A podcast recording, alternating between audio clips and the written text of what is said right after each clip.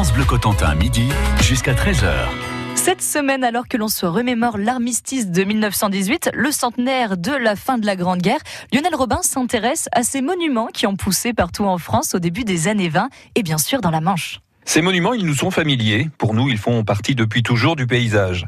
Anne-Sophie Grimard est guide au pays d'arrêt d'histoire du Clos du Cotentin et elle s'est intéressée à ce thème. Ces monuments de taille diverses sont présents dans toutes les communes de la Manche, ou presque.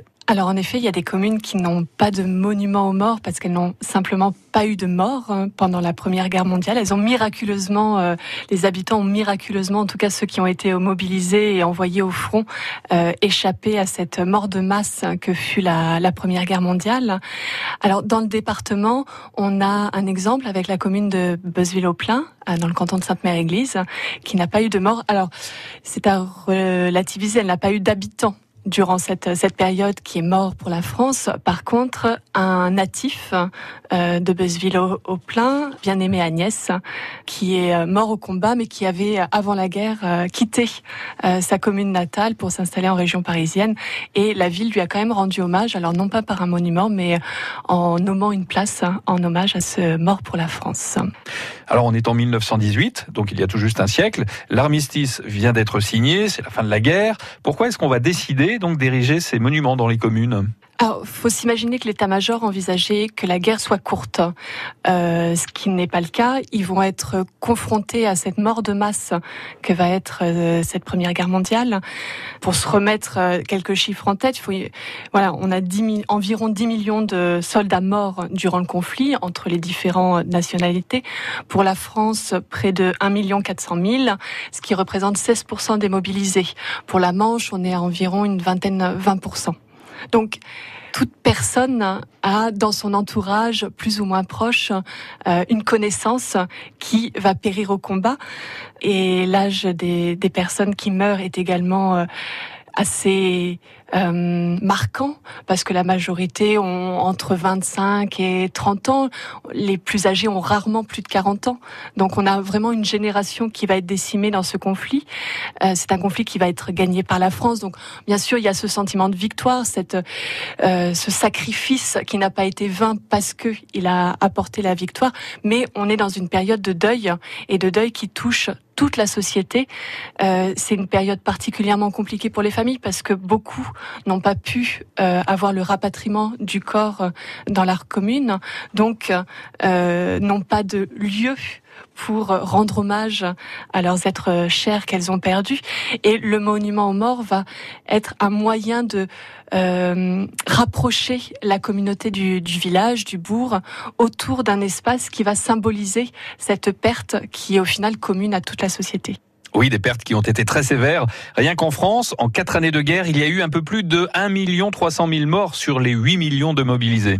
Et vous avez été nombreux hier à vous être rassemblés hein, pour le centenaire de l'armistice.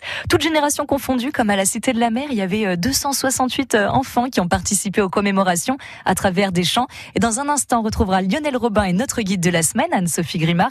On va découvrir qui sont les commanditaires de ces monuments aux morts. À tout de suite. Et Notre Temps, le magazine qui vous informe sur votre santé, votre argent, vos droits, mais aussi sur les loisirs et la culture, se retrouve autour du dossier Évasion en France. Tous les mois, Notre Temps invite une personnalité à partager les bons plans et les belles adresses de sa ville. En décembre, Fabienne Amiac, amoureuse de la Dordogne, nous guide à Montignac. Tous les mois, Évasion en France, du magazine Notre Temps, un coup de cœur à retrouver sur France Bleu.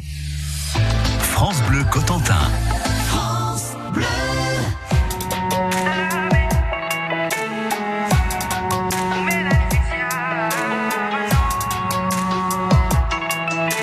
France Bleu Cotentin, dans le Saint-Lois, 98.6. Porte l'eau, porte la vie, du ciel à ton sol, le jour et la nuit. C'est de l'or entre tes mains, chaque jour qui passe fait la terre plus lasse.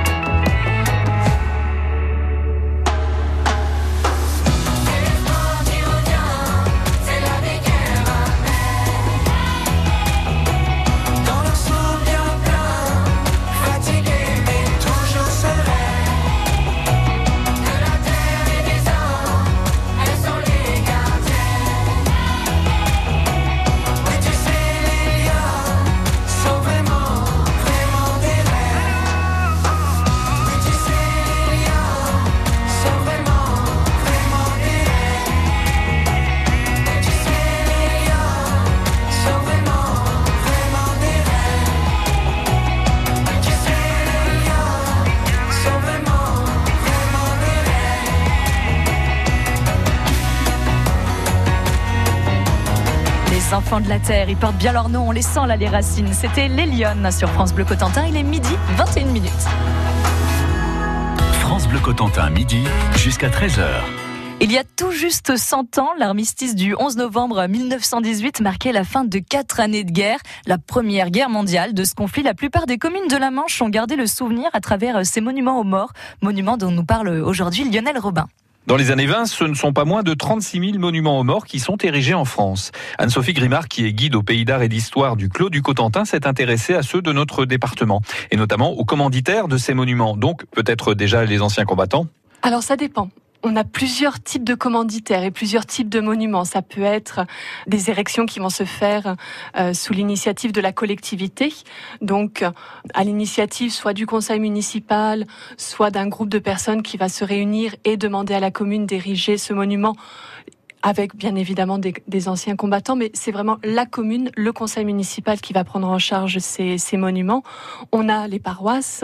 Euh, souvent, si vous allez dans les, dans les églises du territoire, vous allez retrouver des, des vitraux ou des plaques euh, commémorant les, les, les, morts de cette guerre. On a aussi, ça peut être des initiatives de confréries, de métiers, par exemple un monument à Saint-Lô pour euh, commémorer les, les, enseignants euh, morts au combat ou des initiatives individuelles. Hein. Ce qui fait que on a à peu près 150 000 monuments aux morts sur le territoire, tout confondu environ. Alors, on va parler du financement. C'est une affaire de, de sous également euh, dans la Manche. Qui est-ce qui a financé tous ces monuments aux morts? Alors, si on s'intéresse aux monuments, aux monuments municipaux, on va d'abord mettre en place un comité donc qui va être chargé de mettre en place ce projet de construction de monuments aux morts, bien sûr euh, sous décision préfectorale et avec euh, en travaillant en lien étroit avec le conseil municipal. Il y a souvent des conseillers qui font partie du comité, euh, parfois le curé de la paroisse, malgré la séparation des pouvoirs de 1905. on est encore dans une région très attachée à la religion catholique et puis sinon des, notables de la commune. Donc une fois que ce comité est mis, est mis en place, bien évidemment la première question est le financement. Donc subvention de la commune, subvention de l'État, mais ça intervient assez, assez tardivement parce que l'État met en place des subventions avec la loi de finances de 1920. Et puis pour compléter, on fait appel à la souscription. Donc, on fait appel à la générosité euh, des habitants du territoire. Alors, il faut suivre la, presse locale de l'époque parce que on a de vibrants appels des élus ou des membres du comité pour que les généreux donateurs viennent se présenter en mairie généralement pour pour faire leurs dons. Mais on a aussi des quêtes de porte à porte. Alors souvent le maire ou des anciens combattants qui viennent toquer aux portes. Puis sinon des manifestations de soutien, euh, soirées championnat de foot, soirée dansante, enfin tout est bon pour réussir à collecter des sous. Et il y avait même des listes de généreux donateurs qui paraissaient dans les journaux. Les monuments aux morts pour fêter le centenaire de l'armistice, c'est notre thématique hein, de la semaine sur France Bleu Cotentin. Demain, on va s'intéresser à la question du où où ériger ces monuments aux morts? Place publique ou cimetière de l'église? Vous verrez qu'à l'époque, cette question n'était pas si simple. Ces reportages sont à retrouver sur francebleu.fr.